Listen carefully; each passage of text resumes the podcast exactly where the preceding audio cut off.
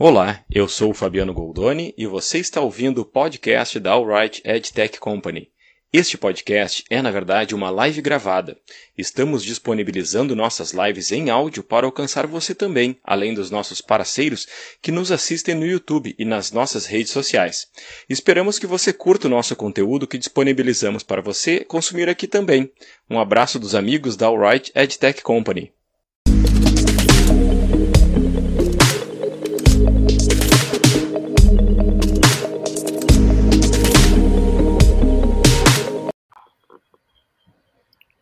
Estamos ao vivo. Olá, pessoal, convidados da Alright, amigos, parceiros e quem mais encontrar essa live solta aí pelo YouTube, né? Às vezes acontece isso. Estamos aqui, é, conforme combinado, com a Luciana Burger, diretora de Data Cloud da Oracle, com o Domingo Seco, CEO da Alright, e o Cristiano Terres, gerente comercial nacional da Alright para essa live onde nós vamos falar sobre brand safety na mídia. A partir de agora, eu deixo que vocês falem um pouco aí na ordem, né? Lu, Cerco e Cris, para se apresentar um pouco e dar um alô para a galera. Enquanto isso, a gente vai esperando o pessoal se acomodar aí na, na frente do computador ou do celular. Ou na TV, né? Tem gente que bota na, as lives na TV. E aí, Lu? O que, que conta? Eu me apresentar? Quem começa? Tu mesmo a gente começar. Bom, prazer, uma, uma delícia ter esse convite aqui de vocês. Bom, depois de né, tantos anos que a gente já trabalha, já se conhece. Seco eu nem conto, né, Seco, de quantos milênios, eu nem sei quantas agências, quantas, né, é, quantas encarnações passadas, mas a gente está aí desde o começo, né, dessa internet toda, antes que, desde quando, antes de ser mato ainda, acho que ainda estava nos dinossauros, né, e a gente foi vendo tudo isso sofisticar. Agora eu estou Estou responsável pela área da, área da Oracle, que cuida especificamente de advertising. Ela chama Data Cloud, mas na verdade é a área de advertising e mídia online que cuida dessas soluções. A área não existia no Brasil até o final do ano passado. E eu entrei na Oracle justamente para trazer para o Brasil. Era, o Brasil era atendido por, por pessoas que não estavam no Brasil, e desde o finalzinho do ano passado, começo desse ano, a área está aqui. Óbvio que os nossos planos também foram um pouquinho, né? É, afetados de, de, de, crescimento de equipe, de, de penetração de mercado, mas estamos firme e forte e atuando já no Brasil. Estamos presentes aqui com trazendo novidades, como é que a gente, como é que a gente encara, né, os desafios e as soluções para esse mundo digital aí, onde tanta coisa acontece ao mesmo tempo. Legal, prazer estar aqui. Beijo, Lu, Fabiano, Cris. Uh, muita expectativa aí para o papo de hoje. Né? já tivemos uma, uma live esses dias uh, que tangencia um pouquinho o assunto e foi muito rica, muito inspiradora. E hoje tenho certeza que não vai ser diferente, né? Então, preparem-se aí, preparem as perguntas também, porque a participação da última live da, do pessoal foi tão incrível que dá vontade de puxar o pessoal para o palco, assim, né? Foi muito legal. Então, né, abusem aí das perguntas e das sugestões e das opiniões também em relação a esse tema, uh, que a gente já vem debatendo há, há, muito tempo, né? Mas eu acho que né, as coisas elas, elas têm seus ciclos e seus momentos, né? E por isso a gente achou tão importante falar sobre isso nesse momento, não só numa perspectiva assim, uh, né, uh, geral ou de negócio, mas técnica também. Né? Então vai ser bem legal, vocês vão acompanhar aí um material da Lu mostrando um pouco ferramenta né, para ajudar nesse, nesse, nesse trabalho. E aí, Cris, bem-vindo.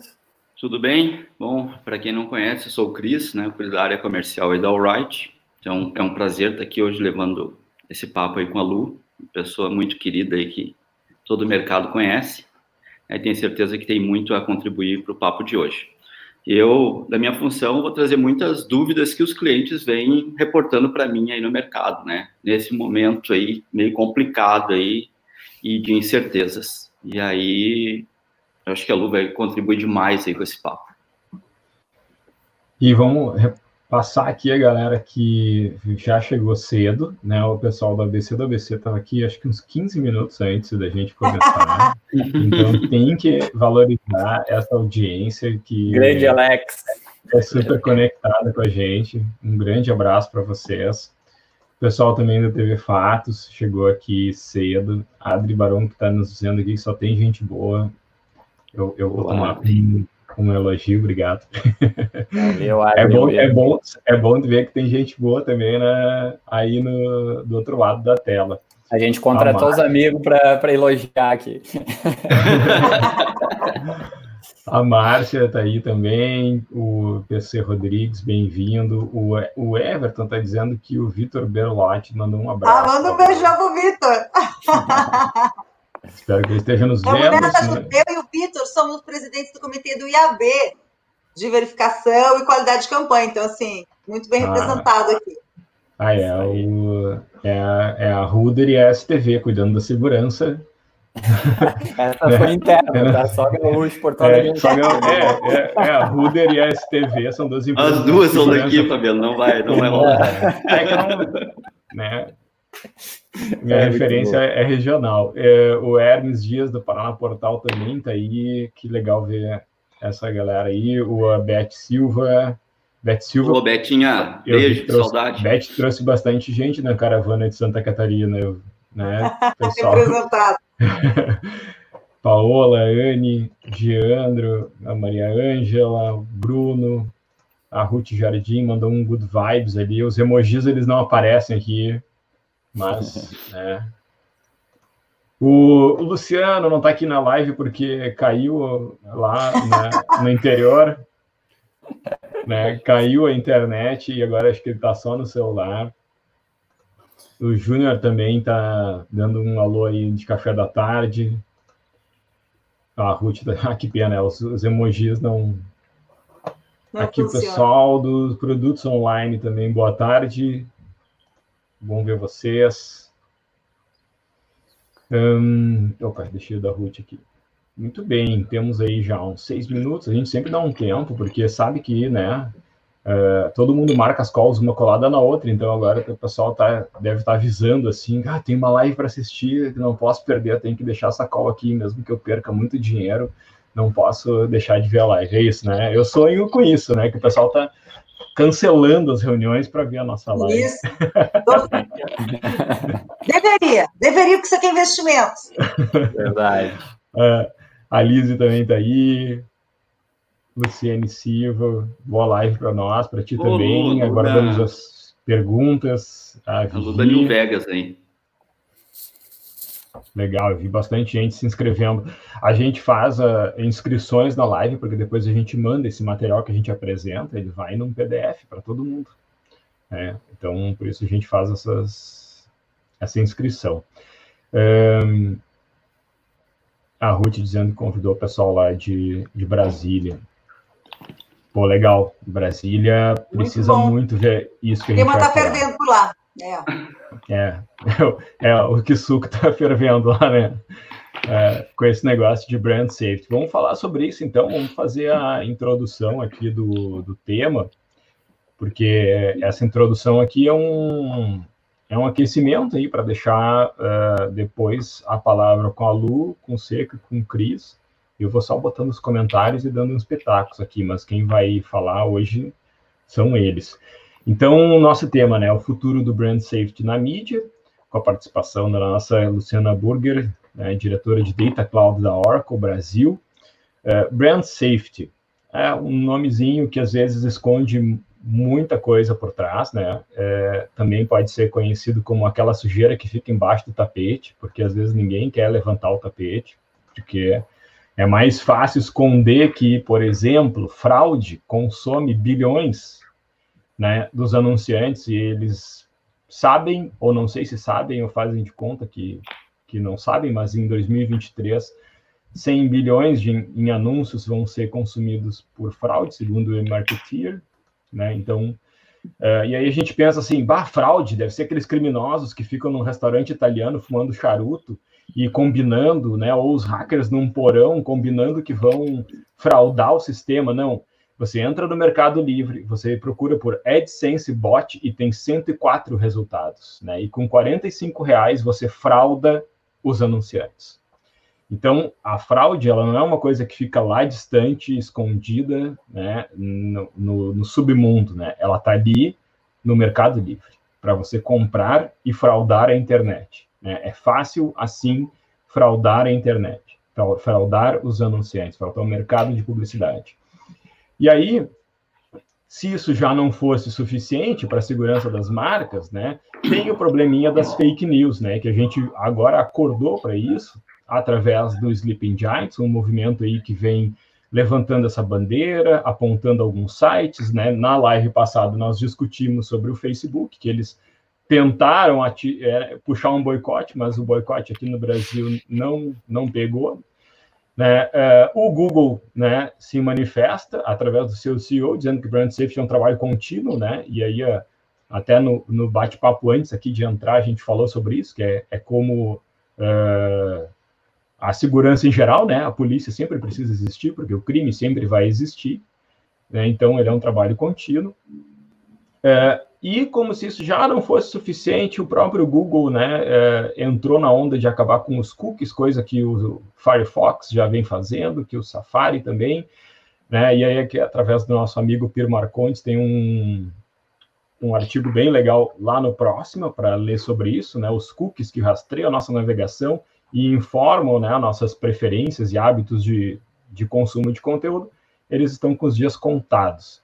E aí, é, as principais referências do mundo da EdTech dizem que o segmentação contextual é o futuro, né? Tanto a EdExchanger como a ExchangeWire falam isso, né? Que o futuro da segmentação é contextual, ou seja, é muita coisa embaixo do tapete. A gente não pode deixar o tapete na sala se tem tanta sujeira e tanta bagunça para a gente arrumar, né? Quando se trata de segurança das marcas. E é por isso que a Lu Burger está aqui com a gente e vai falar aí sobre Context and Brand Safety by Oracle. Deixo aí, Lu, a tua apresentação. Eu vou puxar aqui na tela só um pouquinho, para que você fale aí para nós como resolver tudo isso. Bom, que responsa, hein? Vamos lá, né? Uh, eu acho que, assim, só como uma introdução, antes de falar né, dessa solução específica, eu acho que a grande boa notícia nesse nosso mercado é que a gente tem duas coisas acontecendo em paralelo. Né? A gente vai aumentando o mercado de mídia digital, a gente vai aumentando a penetração, investimento, e ao mesmo tempo a gente vai aumentando a sofisticação e a tecnologia que vem junto, né? E, e, e ao mesmo tempo que você tem os, coisas boas e excelentes e magníficas acontecendo, você tem coisas ruins acontecendo, mas tem uma tecnologia também para nos proteger. Então, é esse o contexto que eu acho que a gente tem que trazer, que é o contexto do conhecimento, né? Saber o que existe, o que não existe. E tem muitas definições, né? É, tanto nesse mercado há tanto tempo, a gente vê que muitas das definições não ficaram claras ou não estão claras para muita gente. Até porque a gente está criando esse mercado, né? Não é uma coisa que, que, que, que tem milênios, né?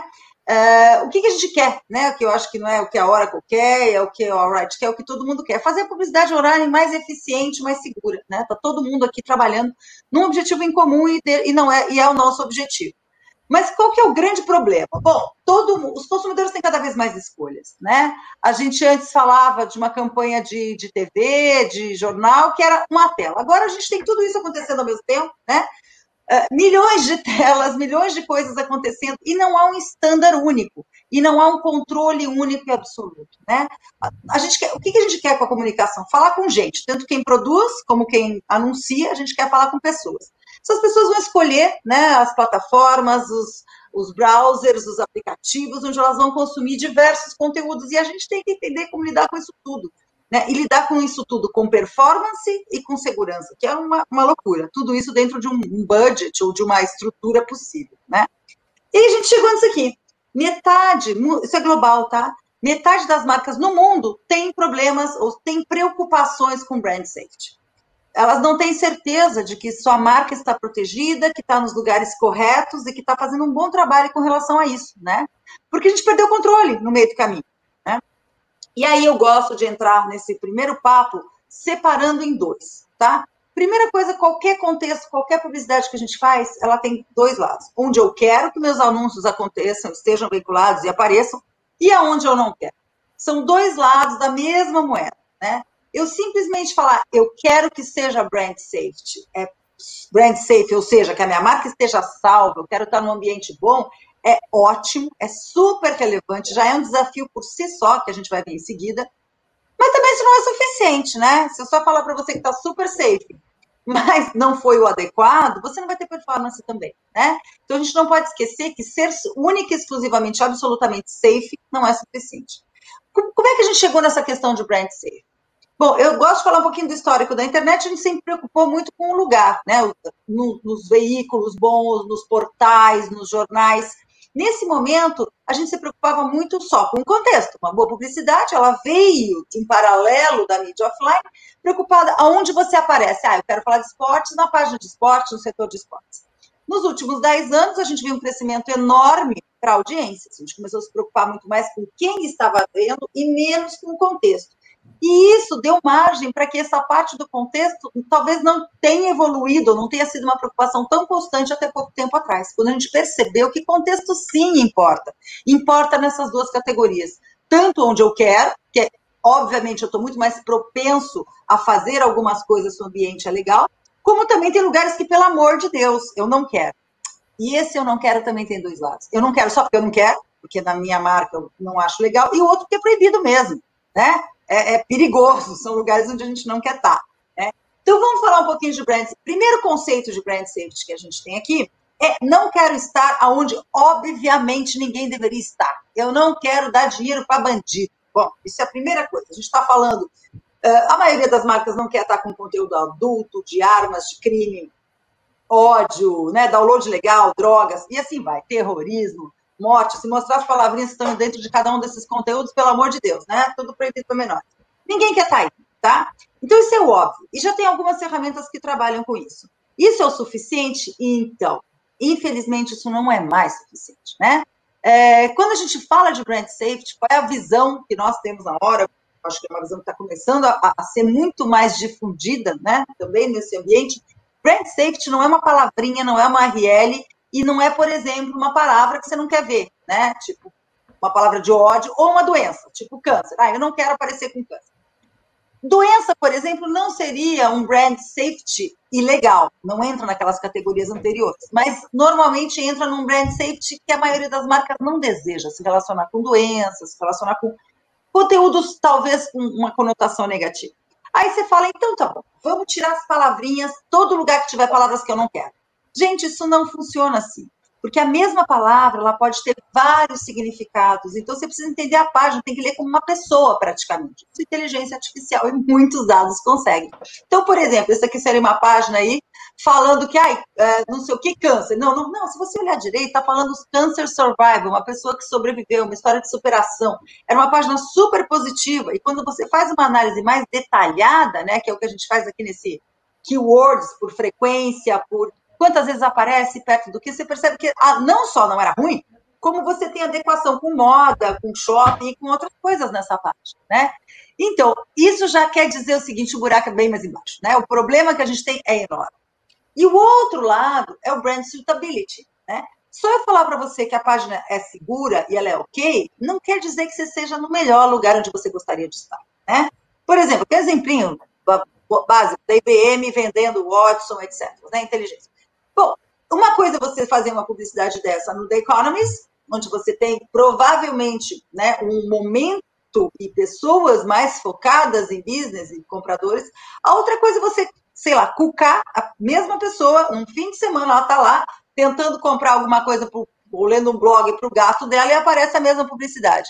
É ruim? Não, não é. As duas são safe. Você concorda que assim, não tem nada de errado em nenhuma das duas. Só que a da direita realmente talvez não seja o melhor né? Você pegar o comprador uh, de uma grande empresa de software e, sei lá, ele está tá preocupado com o gato dele. Provavelmente ele está em casa, comendo pipoca, né? Não sei se é o melhor momento para falar sobre isso.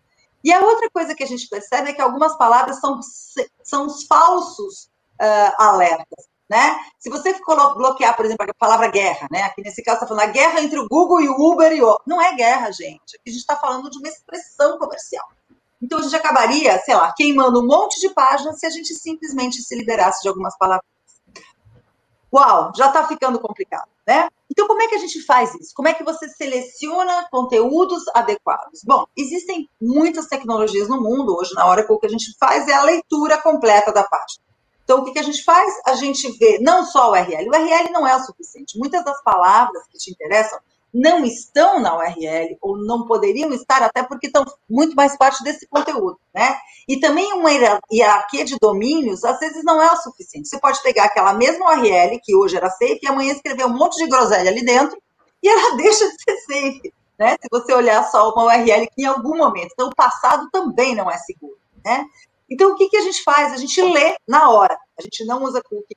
Você simplesmente lê todos os conteúdos da página, quase como uma pessoinha, e ver as palavras que existem, as combinações entre, entre elas e usa o que a gente chama de inteligência contextual. Essa inteligência foi desenvolvida por professores, doutores, pós-doutores em Cambridge, especializados em linguística, e é fascinante, é uma coisa muito legal. Mas, independente disso, o que, que a gente faz aqui?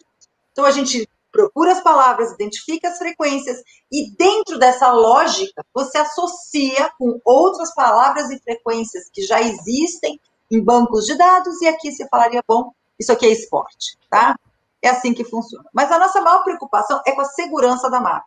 Evitar um conteúdo não seguro é fundamental, porque a gente tem que pensar em vários aspectos, basicamente. Primeiro, quando você compra uma campanha, você quer ter um resultado naquela campanha. Você quer que o valor que você pague seja proporcional ao que você tem de retorno. Né? Ser um, um ROI, ROAS imediato ali do que você está fazendo. Retorno do, do anúncio, retorno do investimento. Muito importante, fundamental, a gente faz isso na base da otimização, do clique, da venda, etc.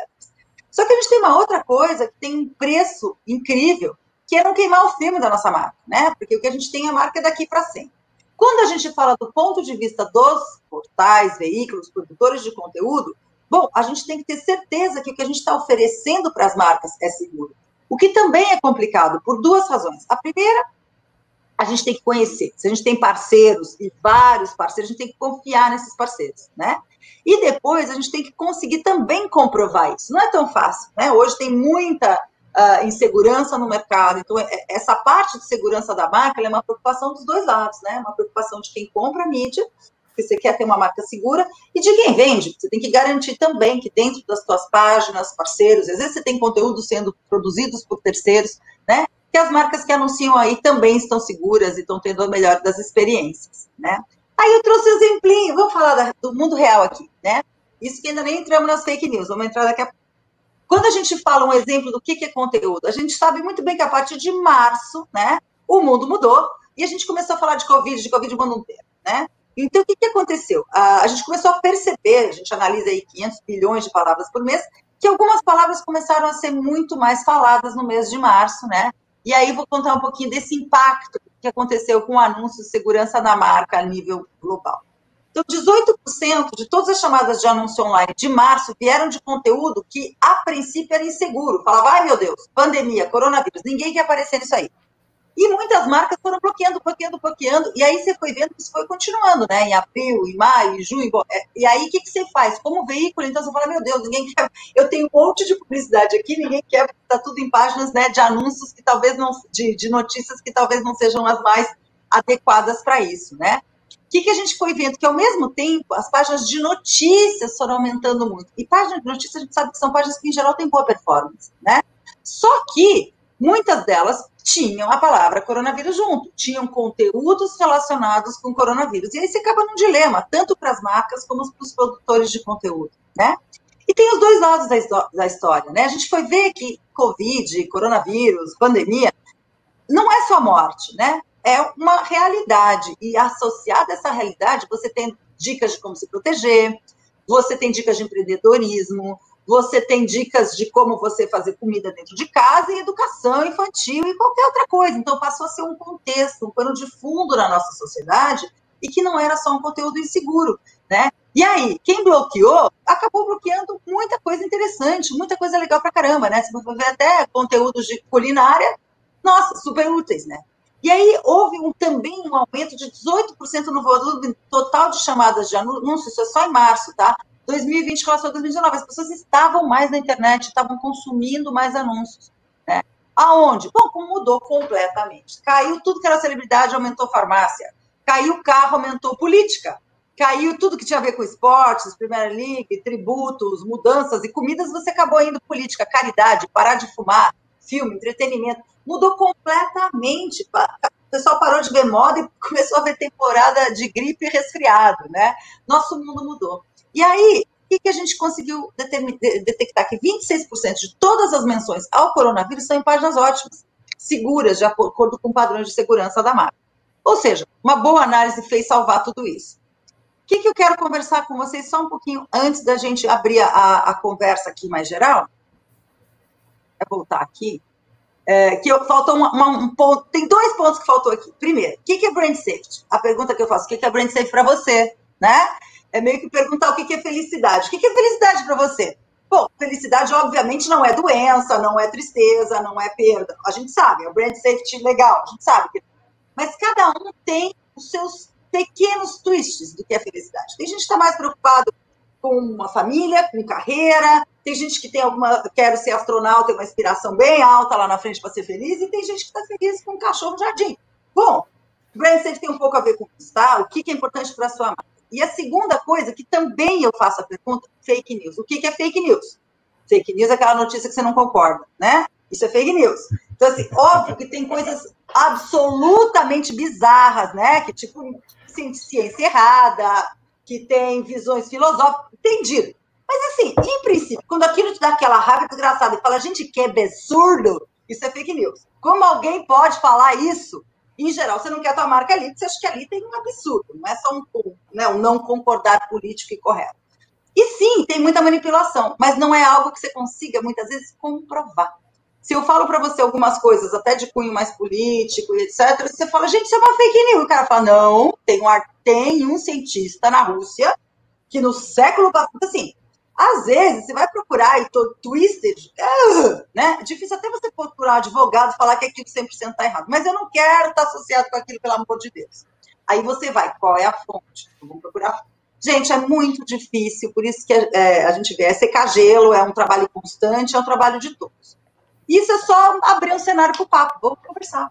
Né? Isso aí era só, só para puxar, só para provocar um pouquinho de todo mundo. Vai, excelente.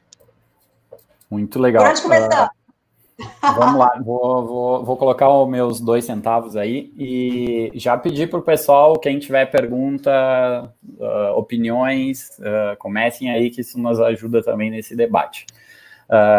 Né, eu acho, pegar um pouquinho aí do, do final da Lu, né, em trazer essa perspectiva né, de, de, um, de um ambiente, o que é um ambiente tóxico e o que é né, uma um lugar onde eu, eu entenda que, que ele faça sentido para a marca. Mas eu, eu percebo também, né, nessa questão de usar a, a, os canais, e a gente gostei muito do, do teu primeiro slide ali, né? Estamos todos no mesmo barco, que é valorizar a mídia digital, né, o ambiente online, essa internet que veio para ficar, né, ainda mais com o Covid, parece que veio agora, né? Tem muita gente descobrindo a internet. Uh, parece bobo, mas depois de 20 anos ainda acontece. E, obviamente, essa, esse, esse controle todo, ele exige também né, conhecimento, investimento né, e acesso a tecnologias uh, de ponta. Uh, e aí, essa reflexão que eu queria fazer é no ponto que normalmente né, a gente tem poucas marcas com, com, né, com essa maturidade ou, ou com esse investimento né, possível para se buscar né, tecnologias tão aprimoradas. Né? A maioria dos, dos anunciantes, eles não têm esse privilégio, né, e muitas vezes eles nem sabem que existe todo aquele né, ambiente, como o Fabiano mostrou no início, né, que dá para comprar bot, dá para né, uh, fakear uhum. tráfego, tem muitas camadas nessa cebola toda, né? Uh, então, a primeira, a primeira questão que eu queria levantar até para a gente né, discutir um pouquinho é como eu consigo ser seguro, né, mesmo que eu não seja uma IBM, mesmo que eu, né, mesmo eu não tendo toda, toda essa, essa disponibilidade, né? O que seriam caminhos né, para se trilhar? Vou eu, perguntar eu, meio retórico, depois eu dou meu, meus, meus dois é, centavos. Eu, eu acho que tem dois, dois cenários, tá? Um cenário são as super brands, você vai olhar Unilever, Procter, esse pessoal tem um, um edifício inteiro preocupado com milhões de coisas que às vezes não é a nossa realidade, né? Uh, então, o que, que a gente faz? Como é que eu vou? Primeiro, tem que conhecer, tem que saber que isso existe. Uh, a gente tem que ter uma consciência, não dá para. Você não pode falar assim, ah, eu não sabia que isso não existe. Você trabalha no ambiente digital, pelo menos conhecer. Você pode não ter a verba para ser uma Unilever, mas entender que a gente vive num ambiente técnico. A gente precisa conhecer os termos técnicos, precisa ler, gente está no Google, é facinho, tem que ir atrás, a gente tem que conhecer, porque se a gente não entender isso, a gente não vai poder cobrar. Cobrar de quem? Dos grandes parceiros. Eu acho que nesse momento, que não é gigante, precisa ter amigos que te ajudem, né? E eu acho que aí é um, é um ponto onde entra o Right, onde entra os melhores parceiros, porque são, são, são empresas que vão estar de, do seu lado e vão conseguir te. Uh, como é que eu vou fazer? Cortar um caminho. Cortar um caminho de aprendizado, cortar um caminho de. Uhum. Você não vai contratar o bot do, né, da IBM, não vai. Mas a gente sabe que tem caminhos que vão minimizar. Eu acho que qual é a resposta? Tem duas respostas que são importantes. Quando eu, se você for parar no lixão ali dos Sleeping Giants, você, você, marca, tá aqui no lixo, tá comprando coisa errada. Você tem que fazer duas coisas. Eu acho que a primeira coisa, primeiro, primeira coisa que tem que fazer é falar obrigada, vou lá arrancar rápido. O que quer dizer isso? Você tem que estar antenado, você tem que ter uma agilidade para alguém te tirar dali. Pelo amor de Deus, me tira já, né? E a segunda coisa é tentar que não aconteça de novo. Como é que eu vou fazer para não estar de novo amanhã no mesmo lugar, né? Eu acho que o que se espera não é 100% de assertividade. Se espera 100% de proatividade quando você percebe que alguma coisa está errada. Opa, foi ruim, corrigir, o que, que eu estou fazendo? Não vai acontecer de novo. Porque sempre, sempre vai ter pirata vindo atrás, sempre vai ter coisa acontecendo mais ou menos, ainda mais no ambiente digital, né? Mas eu não deixo de ter um cartão de crédito porque tem uma chance de, em algum momento, alguém clonar. Não é assim. Mas se eu ligar para o meu banco dizendo que foi clonado, eu sei que na hora eles vão bloquear o negócio, dar um jeito de me ajudar. Né? Então, são os parceiros confiáveis. Eu acho que a principal coisa é essa, e o conhecimento. Eu acho que o conhecimento, a gente não. As pessoas antes falavam, ah, me formei em publicidade, não preciso saber mais nada, né? Em digital não tem essa, né? Formei em digital. Você não vai estar formado nunca, isso aqui é todo dia, né? Todo dia você se forma e desforma na manhã seguinte, né? Porque alguma coisa nova Sim. aconteceu. Não, legal, até a gente estava né, fazendo uma, uma prévia, discutindo um pouquinho esse assunto, e surgiu uma analogia até com o momento agora, que é a máscara e o álcool gel. Né? Eu até vou usar ela porque eu acho que encaminha um pouquinho nesse sentido, né? Uh, quando a gente fala de máscara, né, me parece que é o novo acessório que todos nós vamos usar durante muito tempo até ter uma vacina. E essa, e essa vacina né, antifraude na internet, quando a gente fala de anúncio, ela é, é, é quase um sonho. Né?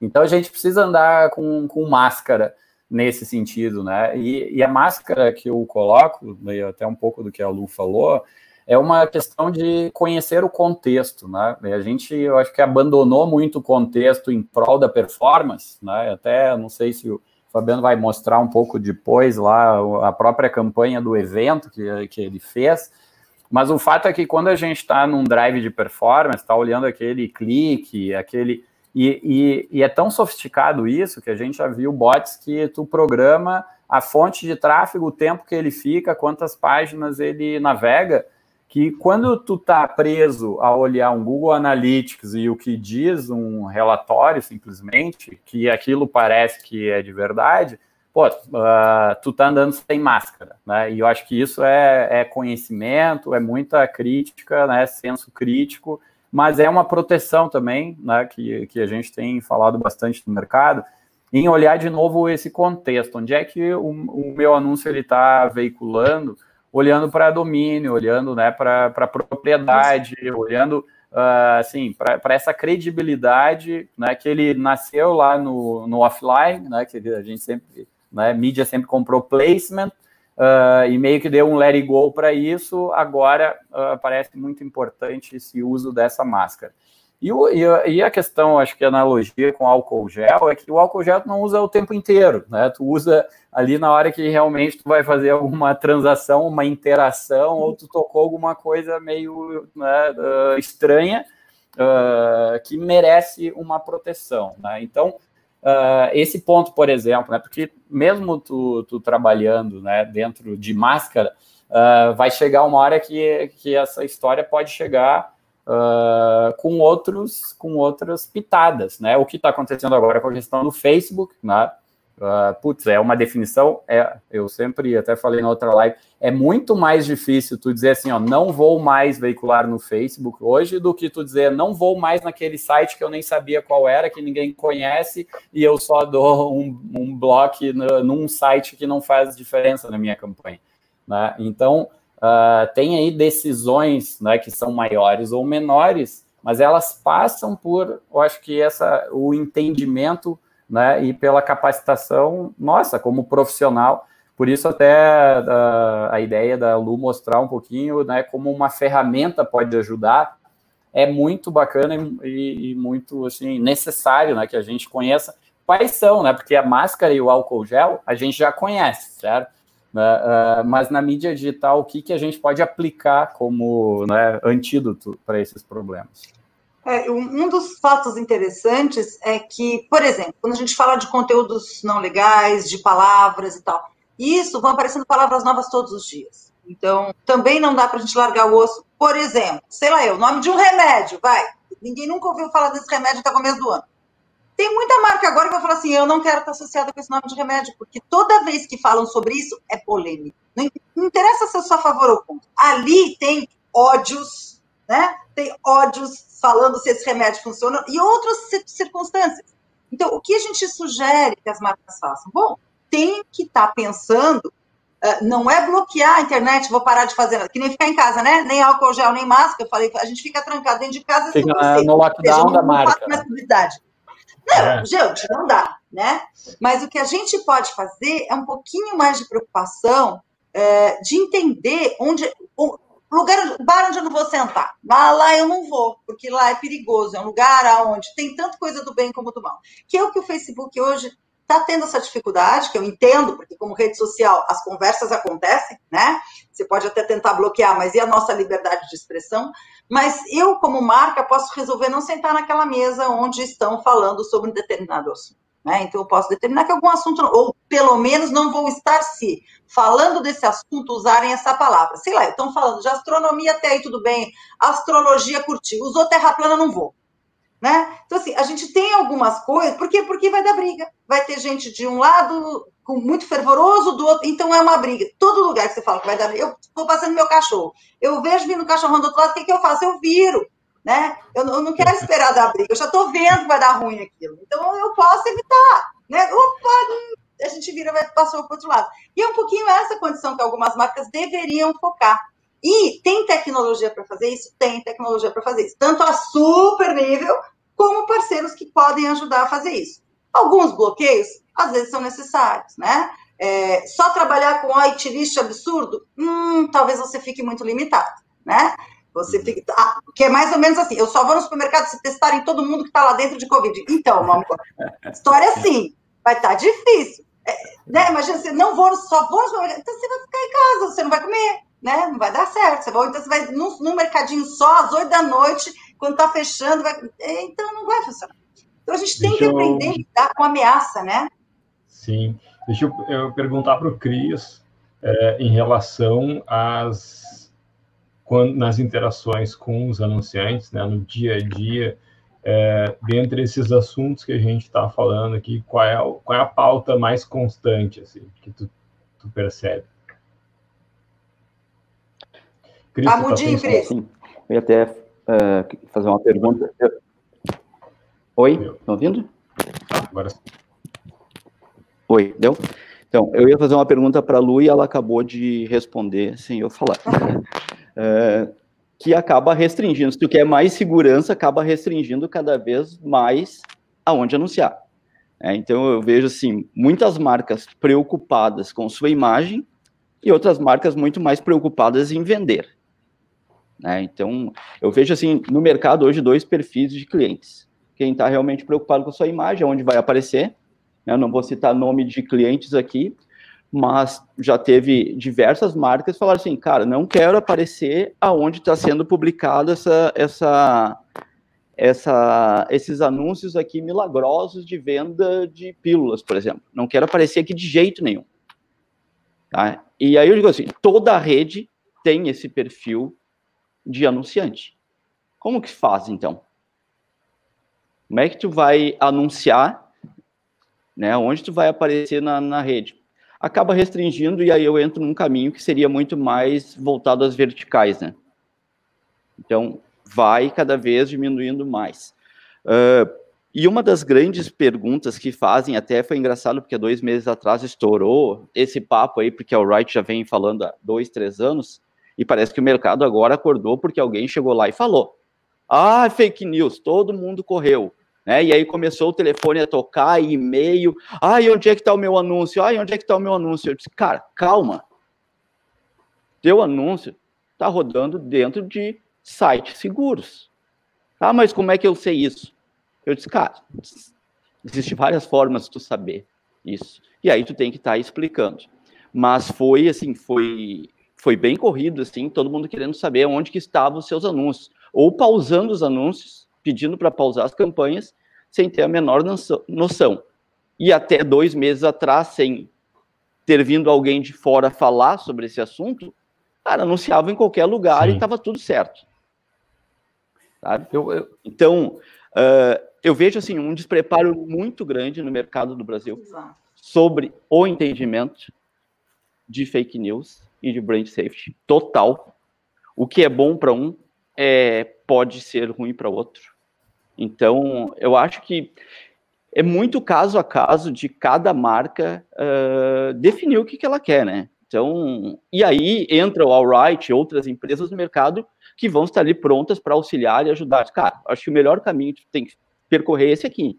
Eu acho que é muito, pra, na minha visão, é bem complexo esse tema, sabe? Não é tirar o coelho da cartola e vai estar tudo resolvido. A gente tem aqui as perguntas. É. O, que eu, eu, gostaria de saber, Lúcia, assim, assim, ó, quais ferramentas hoje existem no mercado ou estão chegando que podem minimizar tá. Esse problema? Vamos separar, então vamos começar do grande conceito, que eu acho que é um pouquinho da pergunta, né, Fabiano, do brand safety, tu tem, tá bem? Tem várias, perguntas, tem várias perguntas, daí eu deixo tu responder essa pergunta do Cris sobre as ferramentas. E aí Não, vou passa, falar das ferramentas. Então vamos lá. Eu acho que a gente está misturando ainda no mercado brasileiro muito conceito com ferramenta, com, a, com, com tática. Com, né? Uhul! Que bom que está todo mundo querendo falar nisso, mas eu acho assim: existe um conceito que é a minha marca, eu prezo pela minha marca, eu valorizo a minha marca, eu passei anos criando essa marca, pretendo que ela continue valiosa nos próximos anos. Então, ela é um bem que eu tenho, inclusive financeiro, né? E aí vem o brand safety. Eu quero salvar essa minha marca, não quero deixar ela em nenhum ambiente ou situação onde eu possa fazer com que ela perca valor. Por estar associado com valores que não são os valores da minha empresa, não são os meus valores e dos meus clientes. Isso é brand safety. Eu quero que a minha marca não esteja associada com algo que tanto a minha empresa como os meus clientes não valorizam, não apoiam, por duas razões. Porque eu não apoio teoricamente, e porque eu não quero dar dinheiro para quem produz esses conteúdos, que é a segunda coisa, né? Se eu não concordo com esse conteúdo, eu também não vou dar dinheiro. Toda vez que eu ponho uma publicidade, estou dando dinheiro. Não quero dar dinheiro para bandido, para pirata, para gente que eu não concordo, para o que seja. Então, esse é o conceito. Como, aí você fala, entendi. Tem marcas que muitas marcas de performance hoje não estão valorizando a sua marca, estão valorizando o seu dia a dia, o seu momento. Eu quero ROI agora, aonde não me importa. Então, elas não estão com uma preocupação de brand safety. Então, se elas não têm essa preocupação, ainda não tem. Ou porque elas não estão aí para a marca, ou porque acho que as marcas dela não, não vão sofrer com isso, ou nunca parar para pensar e que se dane. Por isso que tem essa, essa visão muito imediatista do ROI pelo ROI, quanto mais barato eu conseguir trazer um cliente, ou quanto mais dinheiro ganhar, uma venda linda. E ok, eu acho que é uma estratégia também, gente. O mais importante, que é a única coisa nesse caso, é que seja uma estratégia e não uma falta de conhecimento. Seja tomada essa decisão sabendo que você está correndo risco. E tudo bem, a decisão é tua, a marca é tua, a empresa é tua. Então você pode tomar a decisão, nesse momento não me importa a minha marca. Quero sim, che, bolsinho de dinheiro, aonde não me interessa. Beleza. Mas vamos para outro caso. Quem falou, sim, eu tenho uma marca de valor, eu vou me preocupar com. Ah, pô, esse é o começo da história. Aí ele vai falar, onde eu estou divulgando? Eu estou divulgando em redes sociais, estou divulgando no meu programático, estou trabalhando direto nos portais, estou trabalhando com rede, estou trabalhando. Bom, né? Ele vai descobrir todos os lugares onde ele está divulgando e vai se fazer a pergunta: esses lugares são legais, são confiáveis? E ele pode ter uma pulga atrás da orelha. Fala, hum, nem todos, não tenho certeza, não tenho informação. Deste momento, tem duas coisas que ele pode fazer. Primeiro, verificar junto aos próprios veículos e parceiros e etc. o que está acontecendo, né? Uma lista de URLs, ver onde está a Paris, começar a ver e começar a perceber também que pode ter alguma coisa meio, meio esquisita ali em alguns lugares. E, e, além disso, outra coisa, e aí ele pode, por exemplo, diretamente no Google, falar: ah, vou bloquear tais páginas, vou desbloquear, não gostei, vou trabalhar com IT, isso é uma estratégia, quer falar com alguns veículos. Ah, não, portal X, eu só quero ficar na página de notícias, porque aqueles blogs lá que você tem não quero aparecer. Ok, legítimo, né? Me deixa só na homepage, sei lá eu quem tá, que lá não tem comentário. Outra coisa que você pode fazer, além disso, é o uso de tecnologias um pouco mais sofisticadas, continuar fazer isso de uma outra forma, que não é só white tem um chiado nesse já é, não é só whitelist, whitelist é um microfone aberto fazendo um chiadão.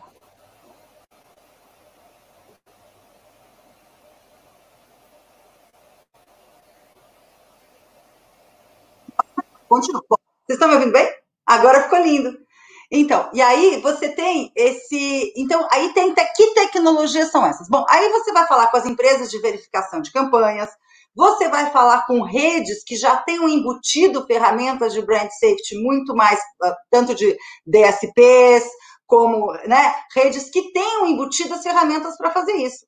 E a partir dali você vai começar a trabalhar. Acabou? Não, não acabou, meu amor. Porque você vai ter que decidir todos os dias da sua vida qual é a sua estratégia de brand, qual, o que, que é safe e o que não é para sua marca, onde você quer estar ou não. E você vai ter que continuar falando com todos os veículos onde você veicula ou com os parceiros que trabalham com você, sejam eles agências, sejam eles, né, consultorias, redes, mas assim, então, uma coisa é o conceito do brand safety, que ele vai mudando, ele é uma preocupação, e as outras são atitudes. Quando a gente fala brand suitability, não é a mesma coisa que brand safety. Brand safety, eu estou segura, né? Ele perguntou aqui. Júnior aqui, suitability? Exatamente, o que eu me preocupo um pouco. Brand safety, isso é seguro para a minha marca. Agora, a gente vai dizer uma coisa: só ser seguro não quer dizer que é bom, tá? Não quer dizer que é legal. Então, eu só ir em lugar, ah, esse lugar é super seguro, minha marca está ótima, mas é o público que está comprando. Não, não é. Eu estou só em sites super, super seguros. Legal, meu amor, só que você está vendendo pet num site de banco e não está funcionando. Ah, mas é super safe. Então, meu amor, não é bem assim que funciona. Parte das coisas é a marca tá segura, mas ela tem que estar tá segura, tem que falar com o público certo também, né?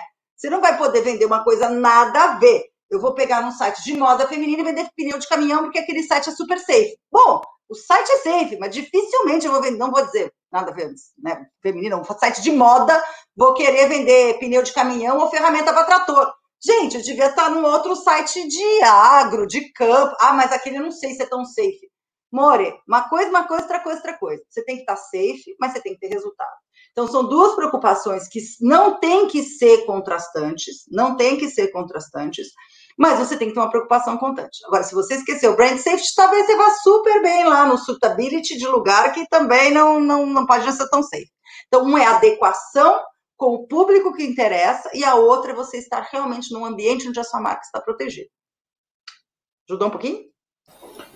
Legal. Eu queria pegar uma carona ali na, na questão do, do Cris, porque aqui também temos né, uma série de publishers né, nessa, acompanhando a live, né, porque esse mundo do, dos bloqueios ou da segurança, ele é, ele é feito de quatro mãos ali, né, dos dois lados da ponte que a gente costuma dizer. Né.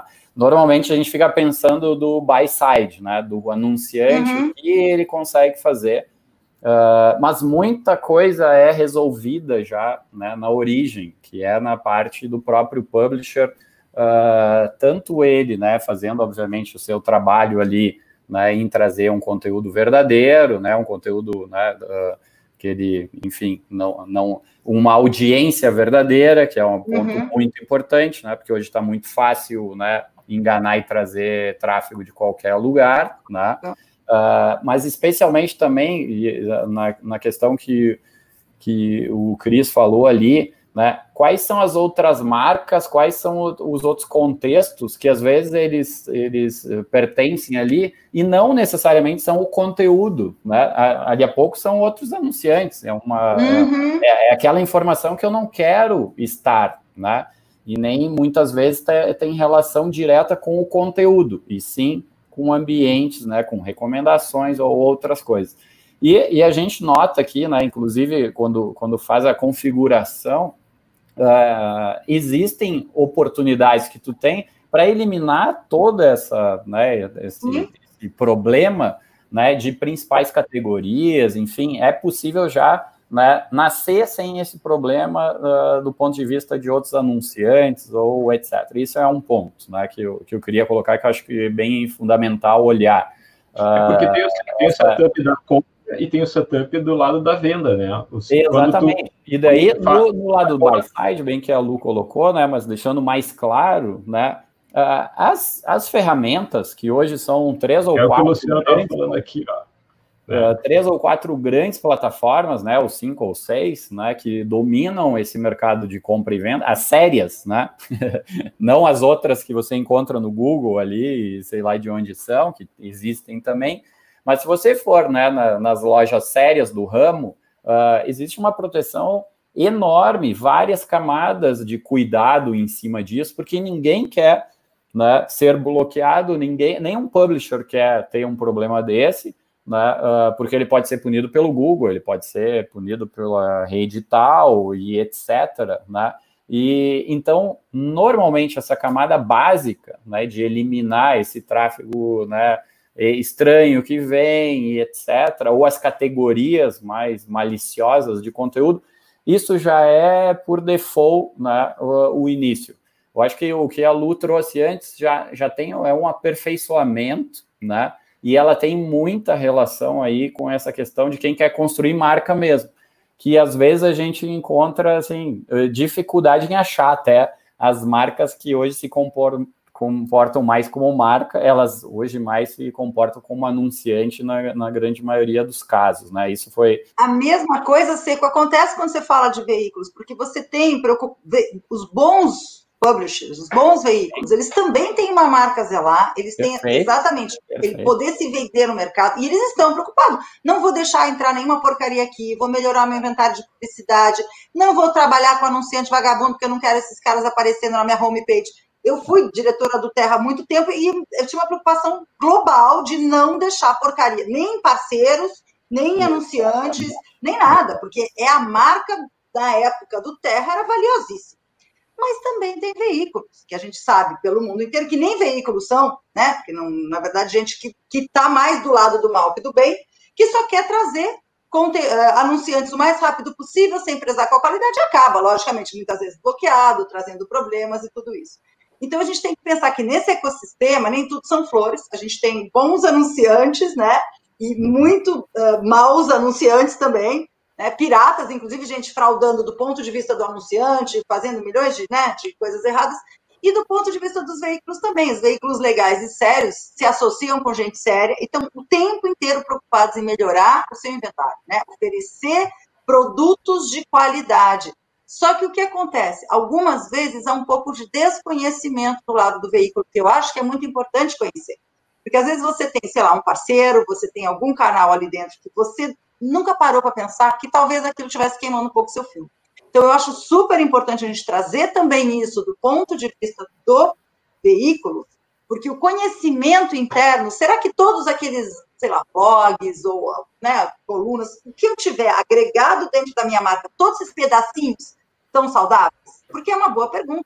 Né? A gente tem um case de um amigo, né? Não vamos citar nomes, mas um dia um amigo disse assim: olha, aconteceu alguma coisa com o meu site. Eu tinha um tráfego que era de mil usuários por dia e agora são somente 100 por dia, né? E, e eu não sei o que aconteceu, queria entender. E aí a gente entrou no Analytics do site, olhou assim, o tráfego fazia assim, e pum, caía e seguia. Ou seja, ele tinha um tráfego constante e depois de um determinado momento o tráfego era outro, 10% do tráfego anterior. Aí, bom, olha daqui, olha dali, né, no Analytics, o, a idade do público, o perfil do público, vai, vai, olhando todas aquelas coisas que tem lá no Analytics para olhar, de repente, eu fui olhar qual era a cidade da onde vinha o público no, no momento. Eu olhava, não, maioria é São Paulo, que é o que se encontra em qualquer site normal, né? São Paulo é um estado maior, vem mais de São Paulo, beleza. Aí eu vou olhar assim, tá, mas e antes, de onde vinha o tráfego? quase todo o tráfego dele vinha da Rússia. Hum. Abria o mapa mundi e mostrava assim a Rússia bem marcada, assim, né? Quase todo o tráfego, assim, cara, o que tu fez no site para todo o teu tráfego ser da Rússia lá naquele passado? Agora alguma coisa os russos saíram do teu site. E aí ele de minerado. Ele... Você deixou de escrever em russo? eu não sei, cara. Eu não sei. Eu, eu ia instalando tag lá e eu não sei o que aconteceu. Eu tinha um tráfego, agora não tem mais. Aí a gente foi olhar, a gente não tinha como descobrir. A, a, o, tinha um bot de tráfego lá que trazia tráfego da Rússia, provavelmente todo falso, que ele não sabe nem como é que ele colocou lá. Porque que vendia esses anúncios, né? Porque fake, exatamente. Fake, mas beleza. Exatamente. Ele foi mula de um crime, né? foi mula. É, mas ele não sabia, coitado. Não ele, sabia. Levou droga, ele levou droga para o exterior na mala sem saber. Porque ele instalou um negócio que ele não conhecia, porque a gente, o publisher, ele recebe toda hora uma oferta irresistível de dinheiro de alguma plataforma, que às vezes é um, vem um e-mail traduzido do Google Translator, e, e, assim, ó, Polônia, Estônia, Rússia, sempre daquele lado lá que os caras estão metidos, esses caras, é incrível. Né? Sem, não, tem, não é preconceito, é análise de fatos mesmo, é, sempre vem do leste europeu e Rússia, assim. É, é, é, direto. E aí o que acontece? Se tu não tem alguém que te diga assim, cara, não fica botando isso no site, o, ele, o, o publisher acaba fazendo isso, né? Uh, e o anunciante embarca junto nessa. E aí o anunciante vai falar, você fez. E o cara fala, nem sabia, né? Não sabia. Vai é, explicar. É, ninguém, né? ninguém, sabia, ninguém sabia. Só quem estava embolsando dinheiro sabia. E aí tem uma pergunta técnica do, do Adriano ali, que eu acho legal a gente entrar nessa questão, porque de fato a gente. É, essa ferramenta da, da Oracle que a gente está vendo, que a gente está discutindo aí, nós estamos é, passando a adotar. E, e, e, é importante ficar bem esclarecido isso. O Adriano faz uma pergunta muito provocativa, que eu acho muito adequada também a comparação. Quer dizer, eu acho porque eu, eu, é tipo a pergunta que eu faria, sabe? Que o, o antivírus de computador não funciona, é sempre quando vê, pum, entra um vírus lá. Né? Como é que, como é, como é que, que garantias né, temos de que isso não é similar ao antivírus, né? Não, não é uma blacklist ou white blocklist ou, ou... É muito similar. Wishlist. Sabe por quê? Não, é. A questão é a seguinte: antivírus não é 100%? Não é, mas todo mundo tem. Garanto que ninguém mais tem um computador sem um antivírus e não faz um update dele toda vez que manda fazer. Dificilmente a gente vai arriscar. Só, nem que seja um descargo de consciência. Assim, óbvio que não é perfeito, mas ele está bloqueando 99,9%. De vez em quando vai dar ruim, sim. De vez em quando vai dar ruim. Por quê? Porque os piratas são fantásticos e incríveis. Até porque a gente, tolamente, não consegue cobrir 100%, vocês continuam ganhando dinheiro. Dá muito dinheiro ainda ser pirata, infelizmente. Mas o que, que você precisa, gente? Trabalhar com o estado da arte. Se você vai comprar um antivírus, você comprar um antivírus de fundo de quintal ou um antivírus de uma empresa, de quem que você compra? Provavelmente de uma das top que tem por aí, né? De antivírus. Então, o que a gente fala é, é muito parecido. Você não garante 100%. Mas, se você tiver um problema com o cliente, um problema com uma marca, um problema com um parceiro um usuário, o que, que você tem que falar? Cara, eu tenho um antivírus instalado. Eu tenho uma solução de brand safety contexto instalada aqui. Que solução é essa? Bom, é das melhores, tem várias empresas fantásticas, das melhores empresas do mundo. Eu confio na empresa que eu trabalho como uma das melhores do mundo. Não é a única. Mas, gente, eu tenho uma solução da hora que eu quis. Isso... Gente, você tem uma chapa para mostrar que eu estou no estado da arte. Né? Você colocaria teu dinheiro num banco que não tem uma central antifraude? Ah, mas não funciona, porque já clonaram meu cartão. Sim, gente, ainda vai ter uma pequena fraude. Sim, mas por que, que você coloca teu dinheiro nesse stop banco e não no banco da tua, né, da, da esquina? Porque você sabe que eles têm uma central antifraude, que vão responder rápido, vão fazer um update e vão melhorar. Não é 100%, dificilmente vai ser 100%, porque a tecnologia da, da pirataria ou das pessoas mal intencionadas que produzem notícias inverídicas com fins vários, vão continuar acontecendo, gente. O ser humano tem uma porçãozinha dele que é ruim, né? E essa porçãozinha ruim, às vezes, é financiada e é inteligente. E a gente vai passar a vida inteira lutando atrás. E quem está falando não sou isso, não. É o PP do Google, que acabou de falar que o trabalho ele é constante, ele é para sempre. O que não pode deixar o mato crescer. Você deixar o mato crescer, vai nascer de tudo. Mato, cobra. Alguém fala, ah, ele mordeu uma cobra. Bom, pelo menos tem que falar, cortei o mato, tá vendo? Tá tudo bonitinho, a culpa não é minha. Eu fiz tudo, tudo que estava ao seu alcance. O que, que é tudo que está ao alcance? Não é a mesma coisa que está ao alcance de uma big brand global, óbvio. Mas o que está no seu alcance de empresa de volume de investimento, de conhecimento, de número de pessoas. Né? Eu fiz o que estava ao alcance da minha estrutura. Né? Eu não vou ter, como um publisher, sei lá, tem 100 funcionários, 50 dedicados à fraude. Não, isso não vai fazer o menor sentido. Mas achar um bom parceiro para me aconselhar, né? encontrar as melhores tecnologias uh, e de vez em quando dar uma checada, né? que nem um antivírus, dar aquela pescada geral e ver se não tem nenhuma falha no meu sistema. Né? Eu preciso fazer isso. Então, eu, é, eu, a mensagem que eu tenho é que isso nunca vai acabar. Nunca é uma palavra muito longe, mas assim, não vai acabar. A gente vai lutar contra isso a vida inteira, como sempre lutou, os bons e os maus. Né? O, diretamente ali a pergunta, no, a última pergunta do, do Adriano, né, que é até uma questão aí de termo, né? A gente, o mercado precisa mudar alguns termos, porque alguns termos eles têm conotação racista, que é o caso de white blacklist, né? Então está sendo substituído isso para wish list e block list, certo? Só para uma atualização aqui é. né, de, de linguagem que eu acho importante. É, a gente precisa uh, tá se acostumando já com isso, né? É, mas escapa, gente. Mas... A gente tem que fazer esse trabalho todo dia, porque quando escapar é, é bom alguém sempre falar, olha, é verdade, não é mais. Não, mas, mas é tentar direcionar ali para a pergunta dele, né?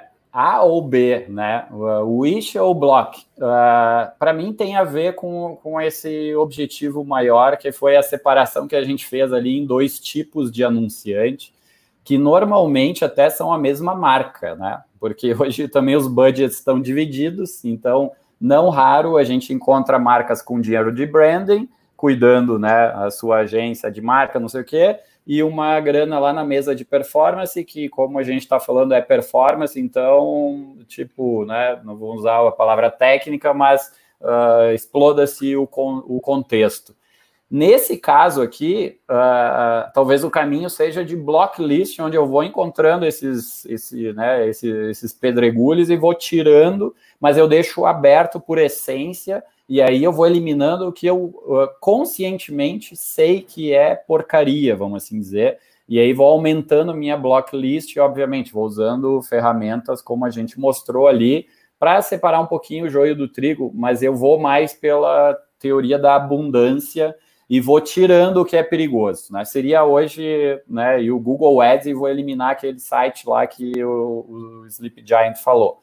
Agora, quando a gente vai construir marca, o que a gente está sugerindo e está imaginando e está vendo também o mercado raciocinar, ele vai mais para o wishlist. Então, o meu caminho é um lugar mais seguro, uh, publishers que eu conheço, né, produtores de conteúdo que eu conheço, e aí eu vou abrindo nessa descoberta e não o contrário. Né? Me parece uhum. ser um raciocínio mais lógico, porque eu vou com, com, né, eu vou de máscara e álcool gel aqui, do outro lado eu só vou né, com um álcool gelzinho, vou andando e, e vou eliminando o problema quando ele aparece, porque assim, o problema ele é tão diverso que a gente está olhando, né? Que pode aparecer lá, descobrir que aquele site é de financiamento de fake news para partido político, não sei o quê, mas eu posso descobrir que simplesmente ele me roubou dinheiro com tráfego. Ele jogou, foi um russo lá, jogou 100 cliques para o meu site, que eu fui ver que era zero de nada, não acontecia nada naquilo lá. Uh, e aí eu vou dizer, não, esse cara aqui vai para o blacklist, entende? Não, eu não sei exatamente o, né, a origem daquilo, porque eu nem tenho como saber. Como é que um anunciante ali, né, um, um técnico nosso de mídia, vai poder dizer quem é o dono daquele site, quem que financia aquele site. Isso uh, fica muito distante, né? Então, tu vai ter que ver por na... comportamento do tráfego, tu vai ver, ou por uma uhum. ferramenta que vai dizer, olha só, esse tráfego aqui é malicioso, tem tal e tal questão uh, que está deixando claro que tu tem que tirar esse cara. Tem o caso do ABC do ABC ali que comenta que, e aí tem um, tem um lado humano, né? Porque uh, tem seres humanos escrevendo as notícias que têm princípios e, e, né, e aí a gente conhece o ABC do ABC, é um parceiro da nossa rede, aí ele disse que escreveu uma matéria sobre Hugh Hefner, né, e o Google disse, opa, isso aí né, era, era, uma, era a morte do Hugh Hefner, que não tinha, né, mas esse Bloqueio nome... por palavra. Esse, é bloqueio é... por palavra, porque a palavra, esse nome estava associado à pornografia. Pronto, acabou, tirou, Apareceu o nome é pornografia. Não interessa nem que estiver falando que ele se converteu, que ele morreu, o que seja. Então, é, isso aí, que é diferente entre é inteligência e palavra. Mas, mas, é legal só para porque muita gente não sabe que isso existe, sabe? O, o uhum. Lá o publisher fez um conteúdo, colocou, o Google Bonitinho. passou, rastreou e disse, aqui não vai ter anúncio nenhum, ou seja, na essência já, e aí ele, daí o que ele vai dizer? Ele vai fazer lá um, né, um claimer lá para né, para assim, não, isso aí é bom, eh, esse conteúdo aqui não tem nada a ver. Ah, então ele vai, foram quatro apelações e ele liberou o conteúdo. Liberou o quê? Para sua marca entrar lá e veicular. Já tem uma proteção assim no, na indústria como um todo, né? Então, você imagina é, agora tem uma notícia, espero que em breve, acabou o coronavírus, o mundo inteiro está em festa. Vamos celebrar. Gente, quem não quer estar nessa notícia? Vai estar bloqueada para todo mundo que a palavra coronavírus. Não! É a melhor notícia do mundo. Eu quero patrocinar essa página, eu quero estar nessa festa. Você concorda que assim, bloquear a palavra dá nisso, né? Então a, a gente tem que ir um passo além. A gente tem que ir um passo além. Sim. Cris, tu, como é que é essa interação? Ah, eu tenho, eu tenho uma pergunta. Uma pergunta que vem muito dos anunciantes, né? Qual é a maneira mais segura hoje de anunciar? Muitos estavam utilizando até então fazer mídia programática e, e, e, estão entendendo que isso hoje não é tão seguro quanto se vende, certo? Porque quando tu anuncia através uh, de bid, cara, está sujeito a cair em qualquer leilão local. Aberto. Um leilão aberto, está sujeito a cair em qualquer lugar. E eu estou vendo-se muito o mercado muito preocupado com essa questão de mídia programática não estar sendo, é, não aparecer exatamente onde deveria, até porque nunca se consegue mostrar onde que aparece, né? Vamos combinar. Então, mídia programática é uma coisa muito ampla, né? Mídia programática é qualquer coisa que você compra através de uma plataforma e com entendido. Mas o que eu entendo é o seguinte: quem, com quem está trabalhando e quais são as ferramentas né, que te oferecem? Eu acho que quando a gente trabalha com mídia programática, a gente trabalha com parceiro, né? Com duas coisas, com uma ferramenta e com gente operando. Existem maneiras mais seguras. Tem, tem dentro das qualquer plataforma, se você souber operar bem, tiver parceiros que te ajudem e talvez colocar uma tecnologia junto, você está mais safe. Então, assim, é, é, meio genérico falar que é bom que é ruim. Eu acho que é. Mídia programática é uma ferramenta é muito fantástica, mas não é sair por aí e usar tudo de qualquer jeito. Não. É qual minha estratégia lá dentro, como eu vou operar, com quais parceiros, com qual, qual DSP, com quais cuidados e com qual tecnologia. Então, tudo pode. Mídia programática pode ser a coisa mais safe do mundo. Eu vou bloqueando uhum. tudo que puder, que não puder, coloco lá dentro, trava tudo. Tá bom, vou entregar quase nada, talvez. Né? É, por Mas... exemplo, se, se a gente for comparar o Facebook com mídia programática, uh, as we know it, né, DSP, é. tu vai ter um ambiente muito mais seguro em DSP do que em Facebook em relação ao contexto. Tu vai conseguir porque tem qualquer groselha ali dentro, você Facebook, tu nunca vai dizer no Instagram que ah, eu não quero antes disso, depois daquilo, nesse grupo, nesse negócio, não existe isso, né?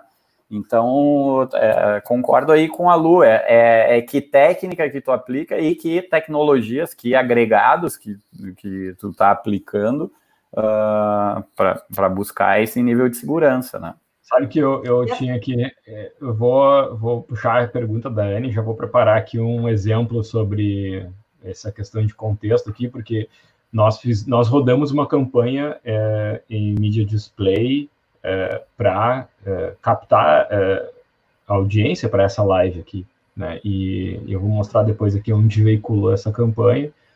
É, não foi feito programática, a gente fez no Google propositalmente para gerar esse exemplo aqui, até para testar também.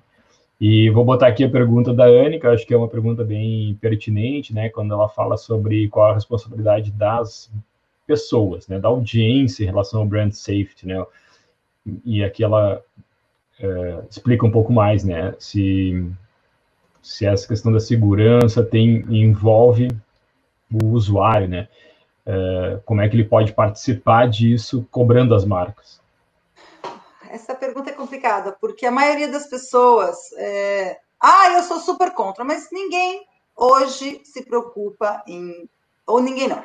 uma parcela muito pequena das pessoas hoje se preocupam disso a ponto de estar pagando e consumindo conteúdos legais.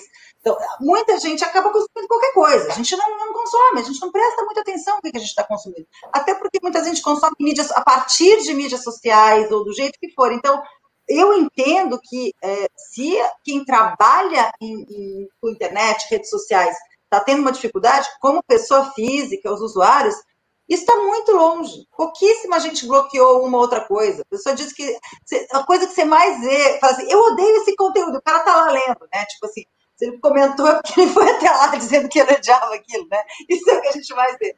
Então, também houve uma, um, um sucateamento, né? Qualquer um produz qualquer coisa e a gente lê qualquer coisa. E nós, né, que estamos aqui falando com veículos, com pessoas da indústria, a gente tem ótimos filtros, a gente vai olhar quem escreveu aquilo, de onde veio. Mas o público em geral, muitas vezes não vê, pega qualquer. está na internet, está valendo, né?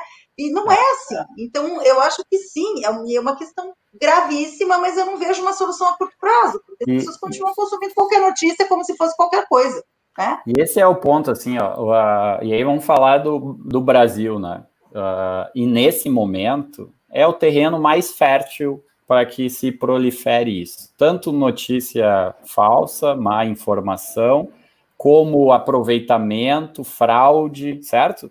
Imagina quantos milhões de desempregados novos que vão buscar ganhar dinheiro na internet, vão encontrar Nossa. aquele link do, do Fabiano e vão cometer crime Uh, quantas pessoas que né, têm uma informação uh, muito básica ou não têm informação, não tem senso crítico, não tem educação né, uh, ah, para poder distinguir uma notícia de outra e estar tá compartilhando. Então, a gente está, e eu acho que por isso o tema é tão importante, porque o vento lá é todo a favor do crime hoje e, do, e, é? da, e, da, e da fraude. Então, mais ainda é importante nesse período que a gente entenda quais são os caminhos mais seguros dentro desse ambiente que ele está sombrio, né? Não é um alerta, não é uma coisa ah, desesperadora, mas não ajuda hoje o ambiente, né? E conhecendo o cidadão brasileiro médio que está tendo acesso à internet agora, com o seu celularzinho, com o seu WhatsApp, que recebe aquela informação, em momentos de auxílio emergencial e de não sei o quê, meu Deus, está formado a tempestade perfeita a favor que é pior? contra o ambiente positivo e, e, que a marca possa transacionar, entende? Eu dei uma palestra sobre brand safety lá na SPM já faz uns quatro anos. Puxa, e você sabe que era uma das coisas que a gente falava muito? Em geral, os conteúdos não responsáveis, né? Os conteúdos unsafe, mal com más intenções, são mais, muito mais interessantes. Mais andam. O Lana aparece na janela. Meu, é maravilhoso. Aquelas coisas que você vai clicar. Porque é mentira, não tem dano. Eles colocam qualquer coisa, uma foto mentirosa, aquela manchete absurda. Aí vai tentar desmentir aquilo. Não, não é verdade que fulano apareceu com tal parte do corpo na janela. Não, assim, não tem graça a notícia de desmentir não tem graça assim. Então, isso faz com que se espalhe, porque ela serve a um propósito, a um propósito de trazer audiência, um propósito de fraudar. Aqui consiga 10 vezes o auxílio emergencial. O cara liga e fala: opa, vou nesse link, que o outro só tinha uma vez. Então, assim, são chamativos fraudulentos, são chamativos interessantes. Veja a foto da celebridade onde ela não tinha que estar. Fulano atraiu fulano. Não, era mentira. Seja como for, a fraude não tem compromisso com a verdade e muitas vezes as manchetes são muito mais interessantes. Isso é um outro grande problema da humanidade. A gente vai é, atrás do que é escandaloso. Né? Do que... E mais, você quer é. compartilhar isso, porque você está dando uma notícia para o mundo. E eu lembro nessa linha ali, né? A gente está falando, Anne, da audiência, somos nós, pessoas, ser, um, ser humano, ser humano. Uh, no seu ímpeto né, de consumir e compartilhar conteúdo. E, e uma dessas conversas uh, no Vale dos Sinos, com um publisher de lá, conhecido e tal, que não vou falar o nome, Uh, dizendo como é que tá a audiência. Putz, esse, essa semana tá meio fraca porque não morreu ninguém aqui na BR. Sério, é verdade. As pessoas consomem desastre, elas consomem bizarrice, e, é. e, assim, uh, é a boa parte dessa internet. Mas aí, eu vou entrar no outro assunto para conectar nisso, Esse tempo estava almoçando ainda lá perto da Alright, lá em, em Porto Alegre, e estava a Record ligado. E eu disse: Meu Deus do céu, isso, isso é muita internet, né? Porque, assim, ó, esse ambiente, esse noticioso, né? Uh, ele faz parte hoje da, da, da, publicidade. Querendo ou não, né? Também a gente estava discutindo isso. Se tem a linearidade, ou se tem a, né, o qual diferente é boa noite, e daí entra um comercial, morreram mais 10 mil uh, ou, ou um, né, um conteúdo X com o banner do lado. Não é safe também, né? Você não sabe o que vai vir em seguida. Né? É um... é, então é, é, é, bem amplo e complexo esse, esse assunto. Eu, eu, gostaria, eu gostaria de, Fabiano, eu gostaria de só associar uma pergunta que o Luciano fez ali que eu achei bem interessante, okay. tá? Que, que fala, né, fake, a gente, a gente vem falando de preconceito fake news. E a gente vê fake news muito em redes sociais, muito mais em redes sociais do que em publish, certo? Ah, aqui. Só que a maioria dos anunciantes hoje, ainda quando vão, pensam em fazer uh, uma campanha de mídia digital, ainda tem grande parcela desse investimento pensando o investimento em redes sociais e não em ambientes seguros dentro de portais de publish que se conhece. É, tem que ver a prática, porque o que acontece é, às vezes a marca não se importa, né? Então, se é, tem que ter o mesmo peso e a mesma medida para as duas coisas. Então, é, se tu quer um ambiente seguro quando está fazendo mídia programática, né, tu também tem que prezar por esse ambiente em todos os teus outras, é, teus outros investimentos. E, e falando sobre, sobre brand safety, eu vou dar um, uma notícia em primeira mão aqui. É, no dia 14 de agosto, na sexta-feira, na nossa live com, com o mercado de nossa comunidade de publishers, né, a gente vai trazer uma pessoa para falar sobre isso. É, então, uma jornalista, eu encontrei uma gaúcha em Nova York, né, aqui no Rio Grande do Sul a gente sempre encontra um gaúcho em algum lugar do mundo para trazer. É, ela vai falar sobre brand safety, a gente vai poder aprofundar mais esse, esse assunto. E aí, uh, Uh, sobre, desculpa, sobre. Né, sobre fake não, news. Sobre fake news, né? Uh, e aí, o que, que acontece? A gente vai conseguir separar bem as coisas, porque aqui o brand safety envolve um monte de, de questões. E, e, as redes sociais que o Luciano men menciona ali, uh, especificamente, tem um problema de estarem relacionados em fake news. Então, tu, tá, tu vê uma notícia falsa e logo em seguida um anúncio da marca, né? Ou Uh, e assim, todos os comentários racistas que a gente vê, uh, xenófobos e tudo mais, é, já repararam como sempre é um print de alguma rede social? Alguém comentando o post de alguém? Isso, é, isso é preocupação da marca. A sua marca está disposta a correr este risco em redes sociais? Essa é a pergunta inicial. Muitas marcas falam: ah, o usuário vai saber que aquilo é uma rede social e que eu não estou necessariamente envolvido ali. Tem marcas, existem marcas que não anunciam em redes sociais porque não estão dispostas a correr esse risco. Então, assim, é, é, muito mais estratégica essa discussão. A maioria das marcas entende que os seus usuários, consumidores e público entende que na rede social não tem um compromisso mas eu tenho, eu conheço várias marcas que evitam porque falam, ai meu Deus, não tenho controle. Então, é, é muito mais estratégia de marca. Uma, né? uma, coisa que se encaixa bem nesse momento aqui da, da conversa, que é o que, o que aconteceu na televisão com o início da pandemia, certo? Uh, a gente viu uma reação rápida das marcas e as agências para re, repaginar, né, mudar completamente o discurso, né? Então foi assim um, né, um fade out rápido, porque eu estava vendendo coisas que eu descobri em poucos dias que não faziam mais sentido nenhum, tive que voltar. Eh, e nesse momento, a gente até acompanhou algumas marcas que estavam trazendo campanha e tal, onde elas falaram o seguinte: cara, não vou para a televisão agora, porque só estão falando sobre isso. O que, que eu vou conversar lá? como é que, né? Porque a marca o que ela faz é, é criar um diálogo quando ela, quando ela né, vai para a mídia. Uh, ela está querendo promover seu produto, mas ela está querendo né, promover um diálogo. E se tem tanta influência, né? Se o, se o ambiente está tão ruim, tão contaminado, ela não consegue também conversar, a não ser que ela entre nessa conversa. Né? Então, grandes anunciantes já com contratos milionários de televisão, não tem assim, simplesmente eu tô fora. Né? Uh, bom, vou ter que falar de carro, eu sou montador, eu sei que eu vou ficar dois meses ou seis meses sem produzir nenhum carro e dois meses sem vender nenhum, mas eu tenho aquele break, eu vou ter que preencher, vou ter que falar alguma coisa.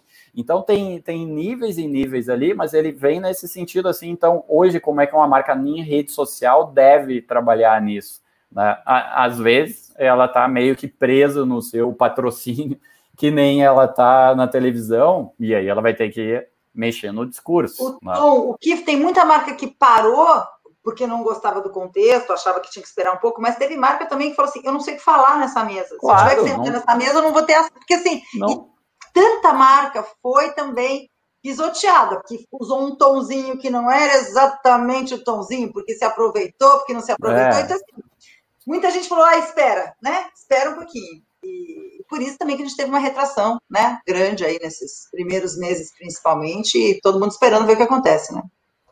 O, a Ruth, é, eu ia exatamente falar isso, Olha, Ruth. A gente comentou aqui. antes, né? Uh, o, o, Google, sim, tem, tem uh, tanto para o publisher, tem política, né, que a gente viu, e tem também para o anunciante, né? Tem ferramental que tu possa fazer. Agora, assim, ele por default, ele, ele não vai conseguir controlar tudo isso, né? O próprio é o, o, o que o Fábio Coelho falou, né, semana passada, eu acho que o, que o Fabiano colocou no início ali, né, Brand Safety é uma pauta eterna aqui, faz 15 anos que a gente luta com isso, ano passado a gente eliminou 21 milhões, bilhões de páginas, sei lá o quê, ou seja, tem um, uma, um, um esforço uh, grande em cima disso, né, por, por definição, por... mas não impede, é o que a Lu está falando, né, é, aqui é a, a lista de sites da, da, da, campanha desta live aqui, né, feita no Google, Google Ads. Então, 44 cliques foram gerados no site curiosidades do mundo.site, né? Não sei se alguém conhece, alguém navega por esse site, mas é o nosso campeão de cliques. Depois um mobile apps, funny memes, stickers para o WhatsApp. Depois outro mobile app, rastreamento de encomendas, depois cartõesonline.club, né? Cartões online, 33 cliques. Ninguém aqui converteu, né, na, nessa lista. Mobile app, uh, matching games, uh, um jogo, depois noticiasconcursos.com.br, pessoal aí procurando por concurso. Depois, toda essa lista aqui, ó, 29, 24, 23 cliques, ó, tudo são aplicativos, ó. O Talking Tom, aquele gato que tu costa na barriga dele, ele fala, né? É, Bombou? É, olha só, tudo é aplicativo, ó, tudo aplicativo. Até infojobs.com.br, sete cliques. Né? Então, Voice Recorder, né? Baby Princess John. Então, aqueles aplicativos que as crianças né, pedem para a gente tirar a publicidade, na verdade, a gente às vezes clica nela. É, então, tem esse problema aqui, ó, que é, beleza, a gente queria performance, mas a marca da, né, a nossa marca circulou e nesse tipo de, de ambiente aqui, e a gente olhando aqui, eles parecem todos seguros, né, mas ficam... É, uma... não é criminoso, né, é o que você é, fala. No exato. Standard Brand Safety, é brand suitability. Não, não seria criminoso. É o, é o brand suitability, né, que estava comentando. Exato, um bom exemplo, excelente exemplo. Não é adequado para a sua marca, para o seu propósito. Não estava errado? Não, não estava. Não era, né? Não tem nenhum conteúdo maldoso, de ódio, nada disso. Né? É, o que tem é aquela pegadinha do clique né? Basicamente é aquela tela que tu foi fechar e tu clicou e, e tu abriu. Então isso um gordo, bom técnico. Né? O gordo, é, o dedo gordo é bom. É, então é, assim, ó, o que que é o, o trabalho ali? Esse, esse, ponto, ele já não é não é ali o, o identificador de fraude que vai eliminar. É. Esse é o ponto do, do gestor do, da campanha que vai dizer, não, cara, olha isso aqui, tá trazendo tráfego, não gera resultado nenhum, corta fora. Em paralelo, a gente está rodando uma outra campanha com a mesmas, as mesmas peças, mas somente para quem navegou no nosso site, né? Quem foi interessado pelo nosso conteúdo, né? No remarketing. E essa campanha entregou infinitamente menos e sete usuários converteram, né? E não sei se alguém aí andou vendo nossa, né? uh, converteu através dos banners, mas sete usuários converteram, mas, ou seja, o usuário já tinha uma relação com a gente, né? Ele, ele já navegou no nosso site. E aí ele viu o banner e na sua navegação. E é interessante, até devolver se eu consigo trazer aquela lista, uma lista bem diferente, tem muito menos mobile apps e muito mais sites, porque daí o público eu sei, eu domino aquele público, né? Ele navegou no nosso site e agora eu estou impactando ele por onde quer que ele esteja. E aí a lista de, de propriedades é bem diferente, vou mostrar para vocês daqui a pouco. É, assim que eu conseguir colocar aqui, porque está meio lento.